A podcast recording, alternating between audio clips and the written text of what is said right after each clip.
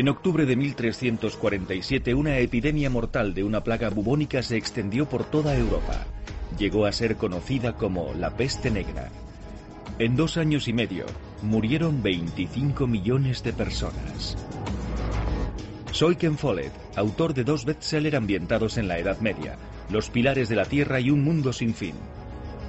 La novela Un Mundo Sin Fin está basada en la época de la peste negra. El libro se basa en recientes investigaciones históricas y describe historias y hechos reales. Me sorprendió lo que fui descubriendo a medida que leía sobre la caída de Europa en la anarquía. La peste negra me pareció uno de los peores dramas de la historia de la humanidad. Mató al menos a un tercio o tal vez a la mitad de la población europea. Pero como socavó la existencia de las jerarquías conservadoras existentes, también fue la causa de un avance hacia el progreso. Paradójicamente, la peste negra supuso un progreso. Esta epidemia afectó a casi toda la población de Europa.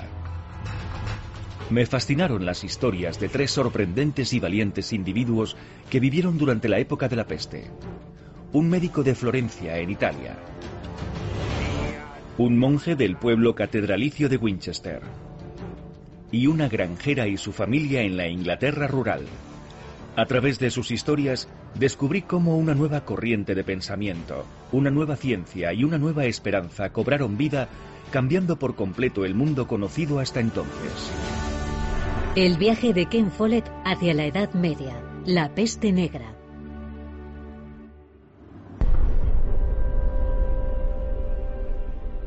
En el pequeño pueblo de Walsham-le-Willow, en Suffolk, Inglaterra, un anciano granjero, William Cranma, enfermó gravemente en la primavera de 1349.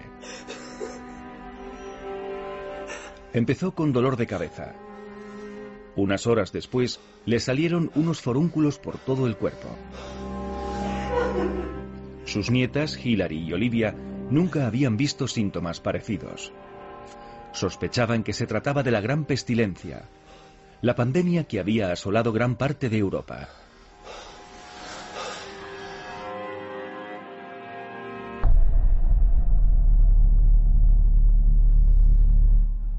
William Cranma murió en menos de un día. Si se trataba de la peste, Hilary y Olivia sabían que en su familia nadie estaba a salvo.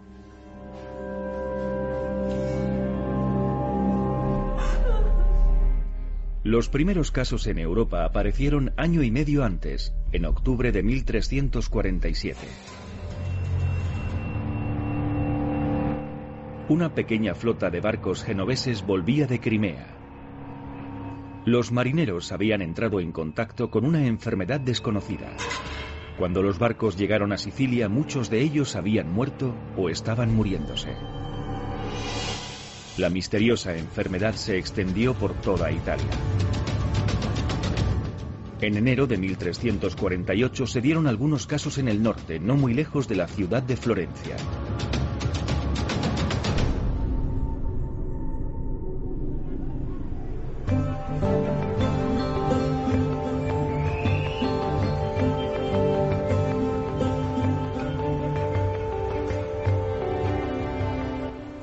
A principios del siglo XIV, Florencia era una de las grandes ciudades de Europa. Era un centro industrial, económico y comercial, siendo un nexo de unión entre el mundo cristiano y Oriente. Se trataba de una ciudad próspera y rebosante de gente, condiciones ideales para que se extendiera una enfermedad epidémica como la peste negra. Al igual que el resto de Europa, Florencia no había sido testigo de una epidemia tan grave en 700 años. No imaginaban lo que se les venía encima. En marzo de 1348 la peste negra estaba a las puertas de la ciudad. Las autoridades creían que la plaga se extendía a través de la basura de las calles. Cuando las autoridades se enteraron de la cercanía de la epidemia, ordenaron que limpiaran las calles. Pero las estrechas calles de las ciudades medievales estaban realmente muy sucias, y de todos modos nada podía detener la plaga. El Santa María Nueva es uno de los hospitales más antiguos de Florencia. Aún funciona en la actualidad. Cuando la plaga sacudió Florencia en 1348, los pasillos se llenaron rápidamente de pacientes con extraños forúnculos o bubones. La enfermedad fue descrita por el escritor italiano Giovanni Boccaccio. La enfermedad comenzaba con una inflamación en las ingles y las axilas. Los tumores crecían y se extendían por el cuerpo. Después aparecían manchas negras o amoratadas por todas partes. Y esto indicaba una muerte inminente. La gente sufría una agonía terrible y unos dolores de cabeza horrorosos. Uno de los síntomas era una sed insaciable, hasta el punto de que a veces se tiraban a los ríos y se ahogaban porque no eran capaces de saciarse. Quiero contaros la historia de un médico increíble que trabajó en este hospital durante la época de la peste. Se convirtió en un pionero de la medicina. El doctor Francesco Gerini era médico y farmacéutico. Por lo tanto, al principio solía recetar pociones herbales normales.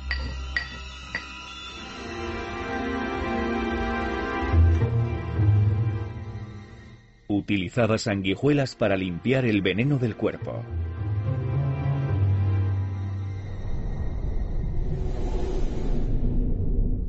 Era un método habitual, pero poco efectivo.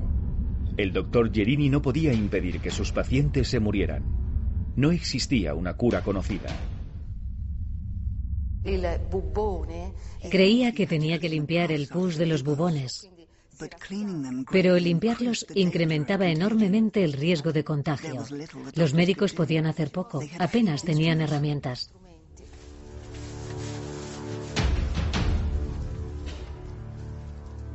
El doctor Gerini sabía que la enfermedad era muy contagiosa y que corría un grave peligro. Los monjes de los hospitales se negaban a visitar a los moribundos, pero él no abandonó a sus pacientes. Hizo lo poco que pudo para aliviar su dolor. La peste bubónica se propagó rápidamente. El escritor italiano Boccaccio escribió, Esta pestilencia se extendía de los enfermos a los sanos como el fuego entre madera seca. Se contagiaba con tan solo tocar la ropa de los enfermos o cualquier cosa que hubieran tocado estos. El doctor Francesco Gerini no tenía remedio para esta infección letal.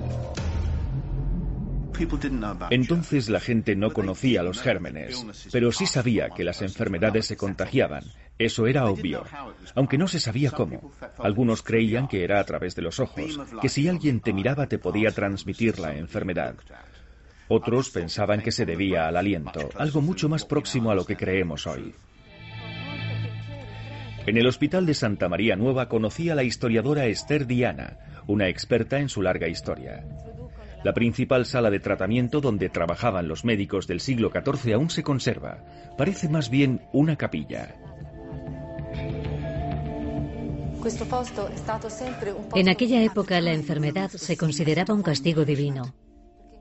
Antes de nada, el enfermo tenía que restablecer su vínculo con Dios. Entonces se consideraba más importante curar el alma que el cuerpo. Las prácticas médicas en el siglo XIV eran una mezcla de creencias religiosas, ignorancia y pura charlatanería. Aquí tenemos una típica receta médica medieval. Cortamos un verso de la Biblia, de una Biblia de pergamino. Lo molemos, lo disolvemos en vino y lo bebemos. Ese era un remedio medieval clásico y, por supuesto, totalmente inútil. La inmensa mayoría de los médicos eran clérigos y tenían más interés en los remedios espirituales que en las curas físicas. El doctor Gerini era distinto.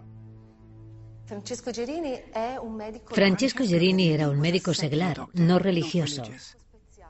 Y era farmacéutico, algo muy importante, ya que la mayoría de los médicos de la época no tenían ningún tipo de preparación para tratar con enfermedades.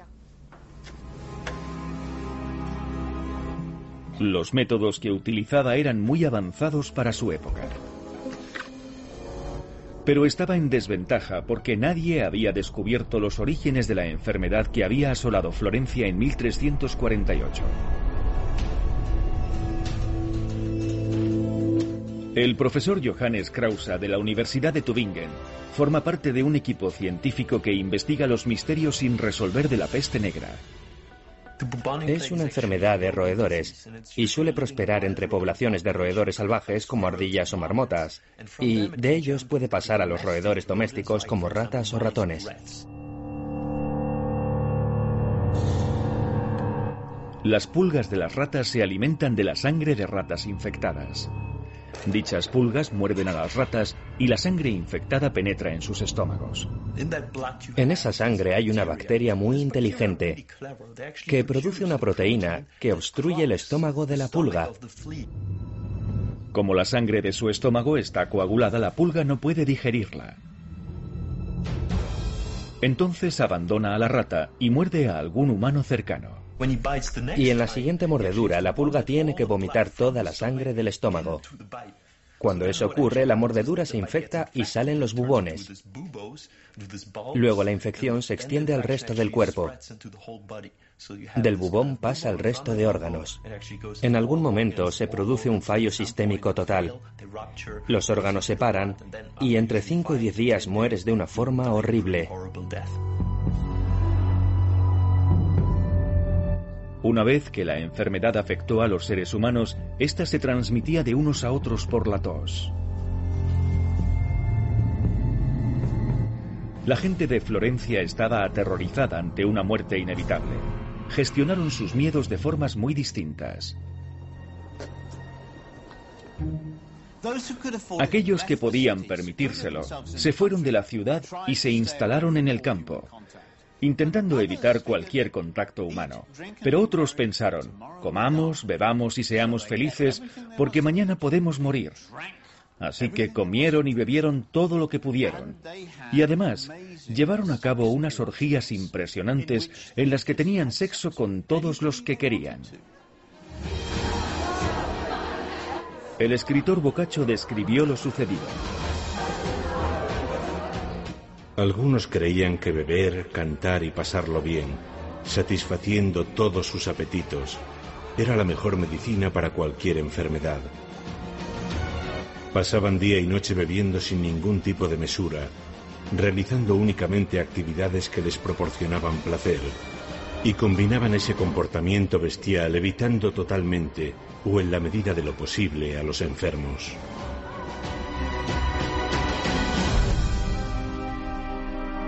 En pocas semanas murieron decenas de miles de personas.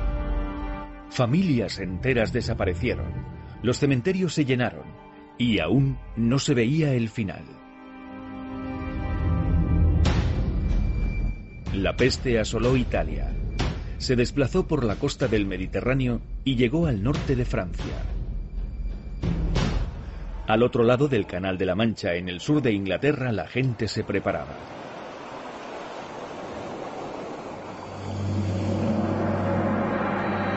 Winchester era una de las ciudades más ricas de la Inglaterra medieval, con una población de 10.000 habitantes. Está a 30 kilómetros tierra adentro. Winchester inspiró la ciudad ficticia de Kingsbridge de mi novela Un mundo sin fin. El historiador Dan Jones es un experto en la Inglaterra del siglo XIV. Estuvo investigando la dramática historia de Winchester durante la época de la peste negra. En Winchester sabían desde unos meses antes que la plaga iba a llegar, que se extendía por Europa y que estaba muriendo mucha gente. Pero la ciudad estaba dominada por su magnífica catedral y la todopoderosa Iglesia Católica, que se autoproclamaba como el único vínculo entre lo humano y lo divino. Los sacerdotes buscaban una explicación de la inminente epidemia. Había un problema a la hora de explicar de dónde provenía la peste. Psicológicamente, a la gente le costaba enfrentarse a ello, y para la mente medieval solo había una forma de interpretarlo. Era un castigo de Dios por los pecados de los hombres. Pero la pregunta que se planteaba la iglesia de Winchester era, ¿qué terrible pecado merecería de un castigo tan horrible? El clero vio amenazada su autoridad. La Iglesia siempre justificaba las enfermedades como algún tipo de castigo, y una enfermedad epidémica era un castigo por pecados epidémicos. Cuando la peste negra llegó a Inglaterra a finales del verano de 1348, la gente de Winchester acudió al obispo para que les protegiera. El obispo era William Eddington, enterrado aquí en esta catedral. Pero ¿qué podía hacer él? El obispo dijo, está claro que Dios está enfadado. Más vale que lo hagamos feliz. Y como penitencia, organizó una procesión para mostrar arrepentimiento y devoción, con la esperanza de que tanto el clero del monasterio como los habitantes de la ciudad salvaran la vida.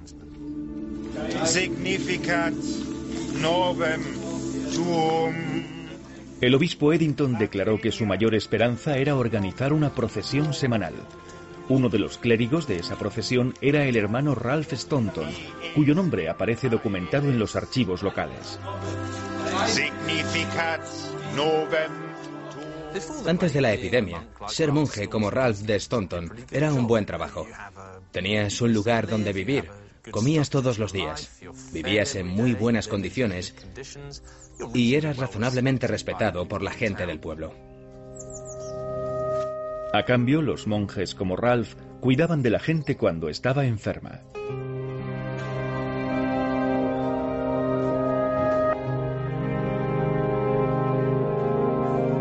También les ayudaban a tener una buena muerte.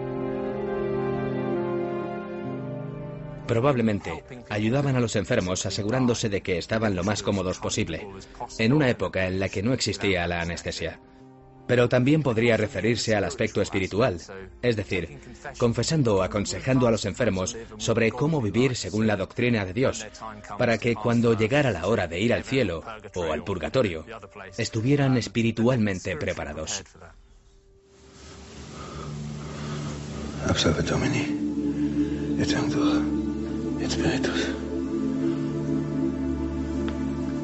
Amén. La muerte era una obsesión en el mundo medieval. La vida en la tierra era tan solo el principio de un viaje espiritual hacia Dios. La Iglesia controlaba la muerte de la gente, podía acortar el tiempo en el purgatorio antes de pasar al cielo, y eso la convertía en una poderosa fuerza en la tierra.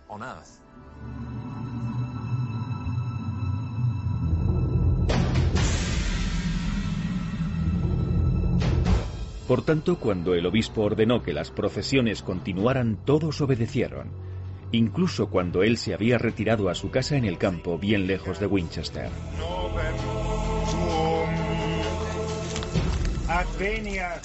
Celebrar una procesión por la ciudad no parece una buena idea si la peste negra se acerca. Lo que debían hacer era aislar a los enfermos. Por lo tanto, una procesión por el centro de Winchester, cuando hay un virulento brote de peste, es lo peor que se podía hacer. Ralph de Staunton, al igual que el resto de habitantes de Winchester, había oído los terribles informes sobre la inminente epidemia.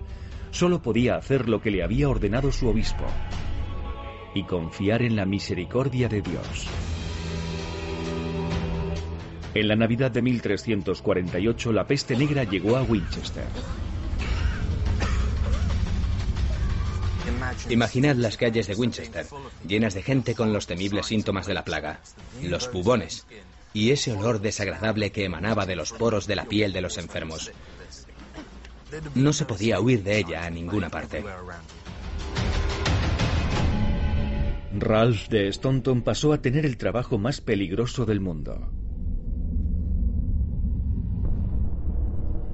El fiel monje estaba constantemente en contacto con enfermos, cuidándolos, intentando ayudarles a tener una buena muerte y confortándoles en la medida de lo posible durante sus últimas horas.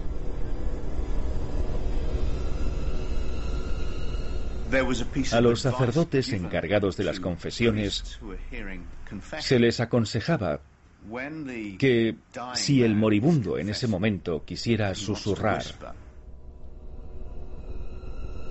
no se inclinaran así. Porque cuanto más cerca estuvieran del moribundo, más probable era que se contagiaran. Ralph y el resto de monjes y sacerdotes de Winchester temían contagiarse. Tenían que tomar una decisión difícil, seguir con sus obligaciones o ignorar las instrucciones del obispo y esconderse en el bosque. Por supuesto sabían que su deber era quedarse, pero casi ninguno lo hizo. Si tenían la oportunidad de irse, se iban. Y ojalá yo hubiera sido un héroe, pero no lo soy. Yo solo escribo sobre héroes, y creo que yo habría sido tan cobarde como la mayoría de ellos. Eso me temo. Muchos monjes abandonaron Winchester. Pero Ralph de Staunton decidió quedarse y la situación empeoró. Ralph de Staunton estaría agobiado intentando cuidar de los enfermos, intentando ayudarles con lo que estaba pasando. ¿Qué puedo hacer? ¿De dónde viene esto? Pero además, también tendría que encargarse del peor trabajo de todos, enterrar sus cadáveres. Era enero de 1349. La epidemia llevaba semanas asolando la ciudad. El hermano Ralph, según los registros de la corte, era uno de los que llevaban los cadáveres al cementerio de la catedral, cerca del centro de la ciudad. Por desgracia para Ralph, la iglesia había perdido el respeto de los habitantes de la ciudad debido a su incapacidad para justificar y mucho menos detener la plaga. La zona donde nos encontramos en el centro de Winchester entonces era un territorio dividido. Aquí había un cementerio y aquí un mercado. Y la frontera entre estos dos lugares había originado disputas entre la población y el clero. La gente del pueblo decía, esto es un mercado. Y el clero decía, esto es un cementerio. En la época de la peste negra, el conflicto entre la iglesia y el pueblo estalló. La iglesia no encontraba ningún lugar donde enterrar a los muertos y decidieron utilizar un viejo cementerio cerca del centro de la ciudad.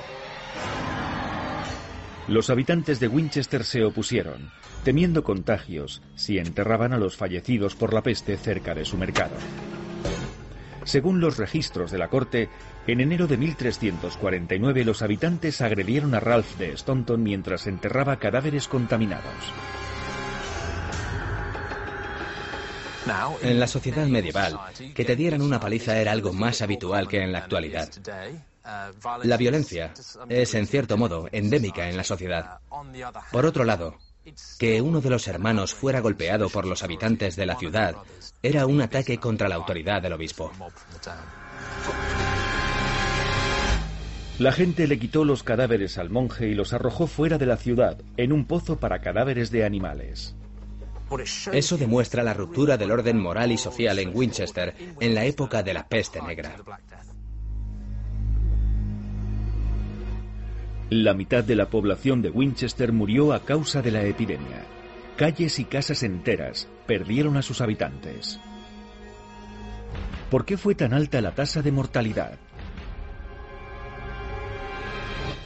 Hay brotes frecuentes de dicha enfermedad incluso en la actualidad, pero nada parecido a lo sucedido con la peste negra.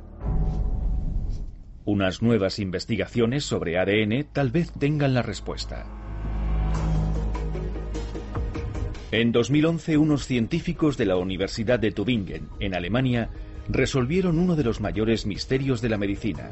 ¿Qué bacteria había provocado la epidemia más mortal de la historia?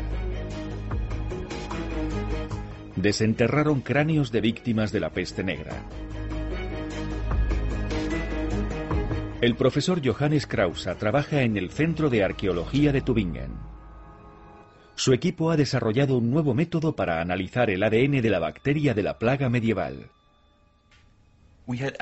Accedimos a unos 50 esqueletos de la llamada colección de Smithfield Este, procedentes de un cementerio de Londres del siglo XIV, utilizado únicamente para víctimas de la peste negra. Hace mucho que nos preguntamos por qué murió tanta gente durante esa epidemia medieval, por qué fue mucho más letal que otros brotes posteriores. Una colega del profesor Krausa, la canadiense Kirsten Bost, utilizó un nuevo método conocido como pesca de ADN. En el ADN de los esqueletos, por ejemplo de los dientes, hay una pequeñísima fracción del patógeno que provocó la peste negra en el siglo XIV.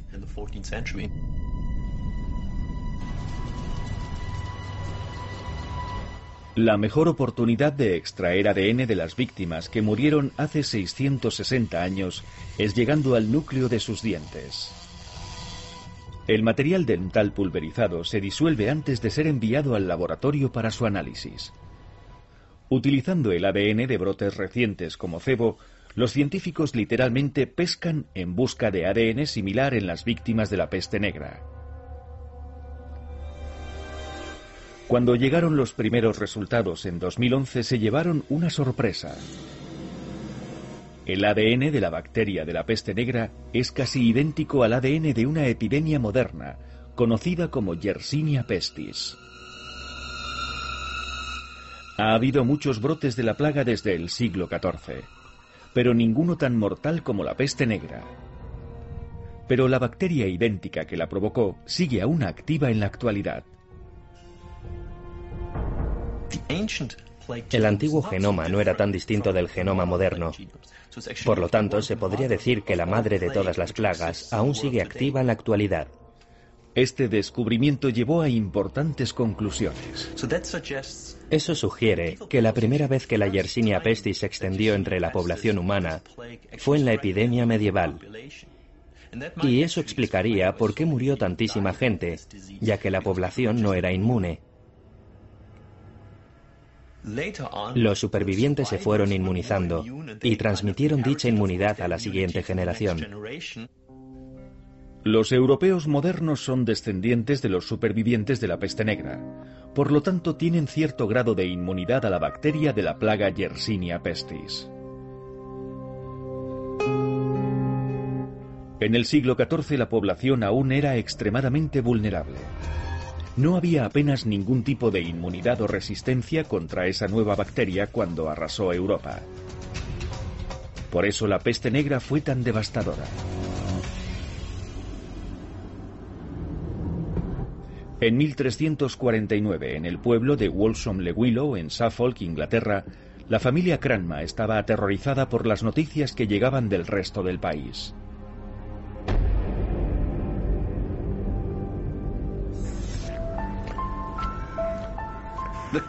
La llegada de la peste negra debió de ser psicológicamente como una especie de terremoto. La gente debió de sentir que todo aquello en lo que creía, lo que les parecía estable en el mundo, iba a cambiar. Había un sentimiento generalizado de que se acercaba el fin del mundo. Aterrorizados por las noticias, William Cranma y los granjeros de Walsham decidieron desafiar el orden establecido se negaron a trabajar para su señor feudal. La historia se cuenta en los archivos de 660 años de antigüedad del ayuntamiento de Walsham-le-Willow, que proporcionan una valiosa información sobre la vida en el pueblo durante la plaga. Para averiguar más, me reuní con el profesor John Hatcher de la Universidad de Cambridge, que descubrió la historia de la familia Cranma. Es algo inusual para Walsham y de hecho para Inglaterra en general. Se trata de una protesta en masa de los arrendatarios de las tierras, negándose a realizar sus tareas para el Señor. Y uno de ellos era William Cranmer.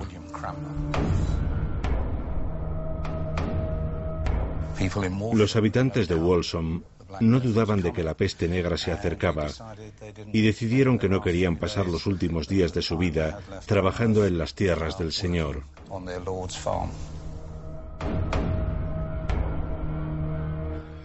Cuando llegó la primavera, los Cranma esperaban para ver si la plaga pasaba de largo Walsham Le.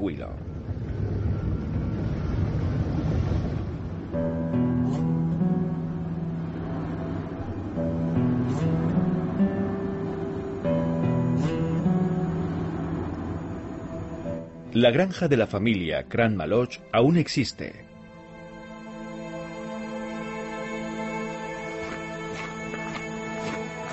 La casa se ha ampliado, pero la habitación principal de la familia, con su antiguo hogar, ha sobrevivido hasta hoy en día.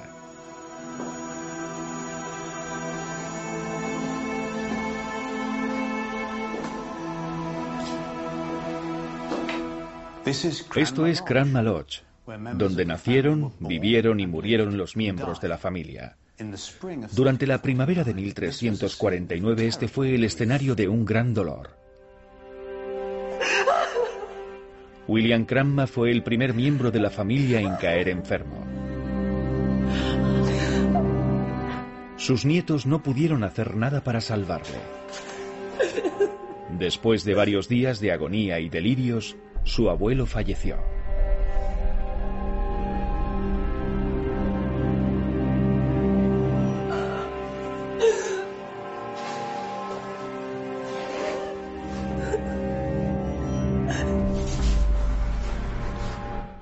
Luego su hijo, también llamado William, manifestó los síntomas de la peste bubónica.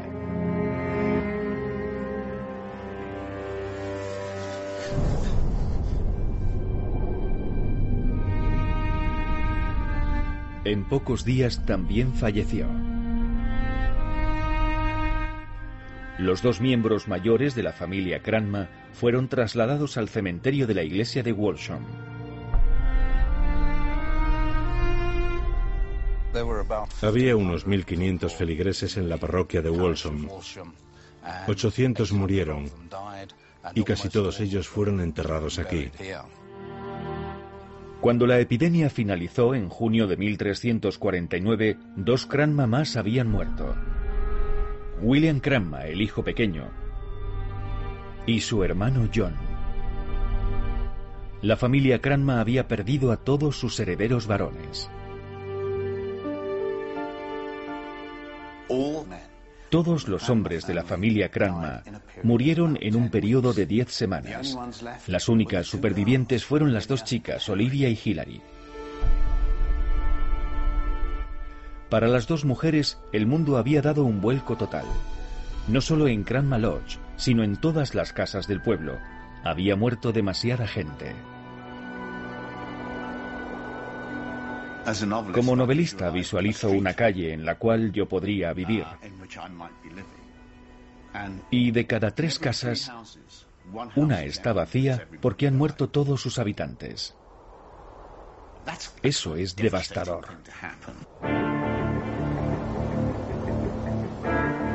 En 1350 muchos pueblos y aldeas de Europa perdieron hasta la mitad de su población a causa de la peste negra. ¿Qué pasaría con los supervivientes?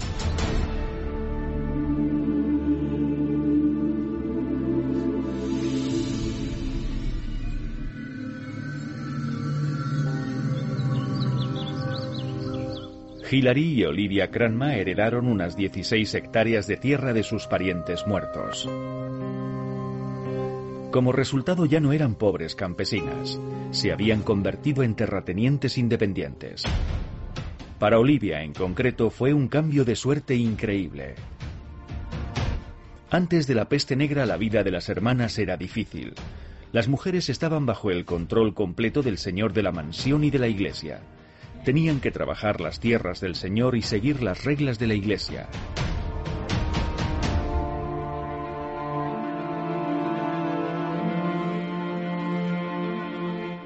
La historia de Olivia Cranma comenzó en 1337, 12 años antes de la epidemia.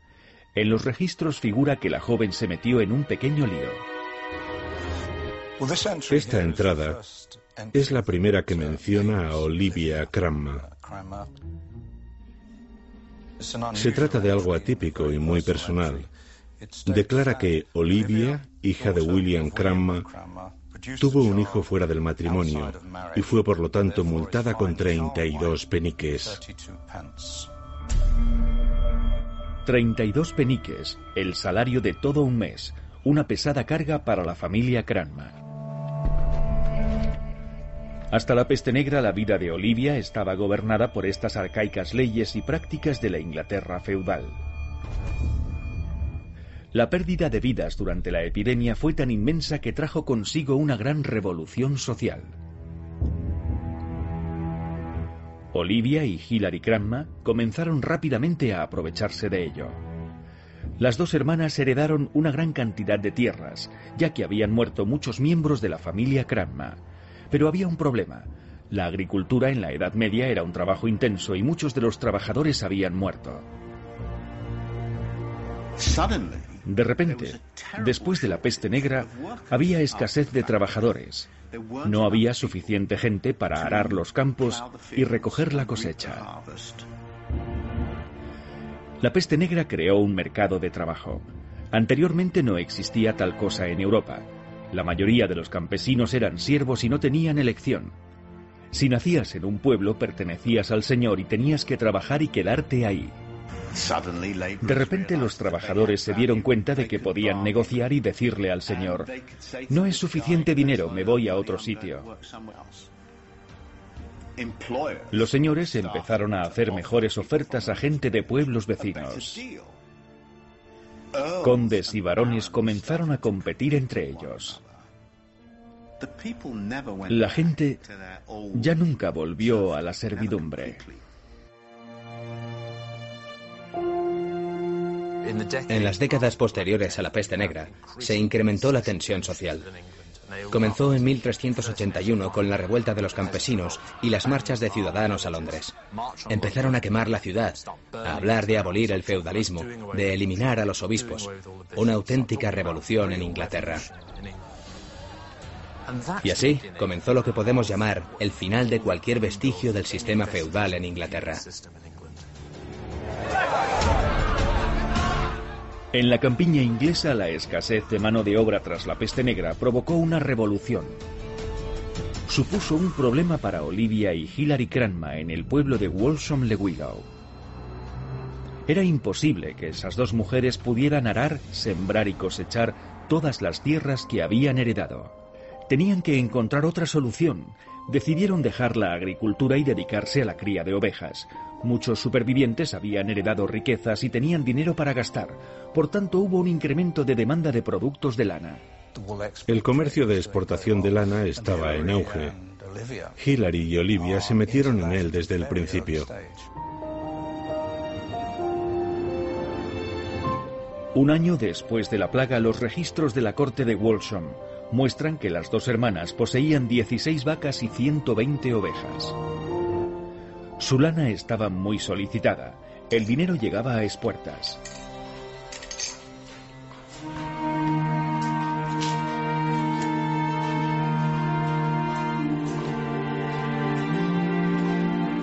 Mucha gente se benefició de los cambios sociales que siguieron a la peste negra, pero la Iglesia se resintió.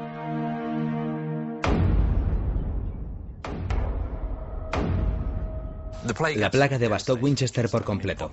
Una población de 8 o 9 mil personas se quedó reducida a la mitad. Y tardó mucho tiempo en recuperarse. No décadas, sino cientos de años. Hasta volver a las cifras previas a la plaga. En Winchester, el priorato donde vivía y trabajaba Ralph de Staunton quedó diezmado. Los monjes del priorato de St. Sweeton quedaron tan destrozados por la peste negra como el resto de la población. El monasterio benedictino contaba con unos 70 hermanos.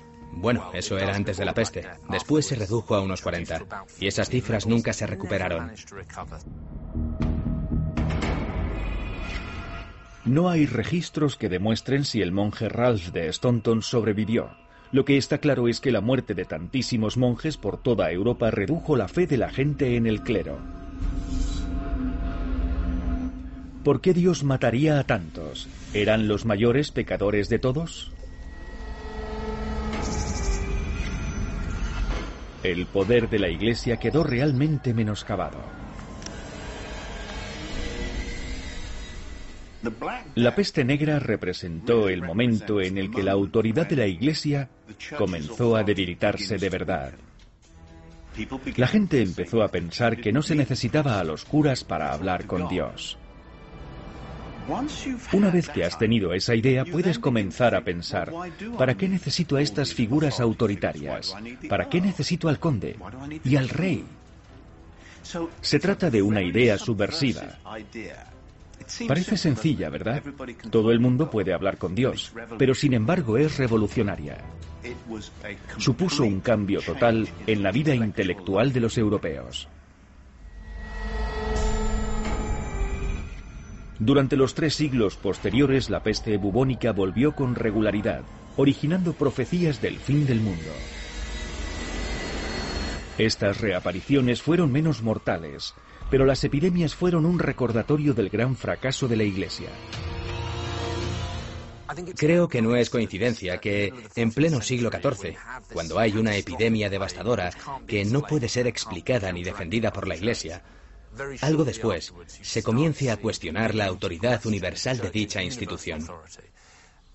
Y se podría decir que si queremos poner fecha a la reforma, todo comenzó con este acontecimiento catastrófico en el siglo XIV.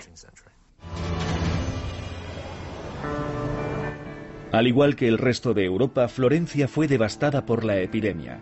Pero al contrario que la ciudad catedralicia de Winchester después de la peste negra, Florencia salió ganando a largo plazo. Cuando la plaga llegó a su fin, la mitad de los florentinos había muerto. Muchos de los supervivientes heredaron dinero y se lo gastaron.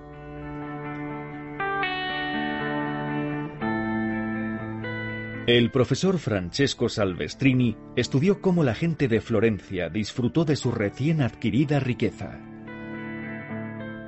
Tras la epidemia, la ciudad cambió, porque se quedó vacía sin gran parte de su población. Por lo tanto, había mucho espacio para construir nuevos edificios. Destruyeron torres y pequeñas casas de la ciudad medieval y empezaron a construir los enormes palacios típicos del Renacimiento, o grandes plazas como esta en la que estamos.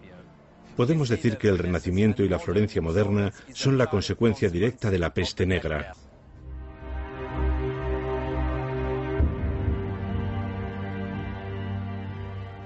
La peste negra no solo fue uno de los mayores dramas de la historia de la humanidad, sino que también fue un gran evento en la historia intelectual de los europeos. Como debilitó a las jerarquías conservadoras existentes, también supuso el comienzo de la medicina y la ciencia modernas. Muchas herencias de las víctimas de la peste negra beneficiaron al Hospital de Santa María Nueva y permitieron que se expandiera.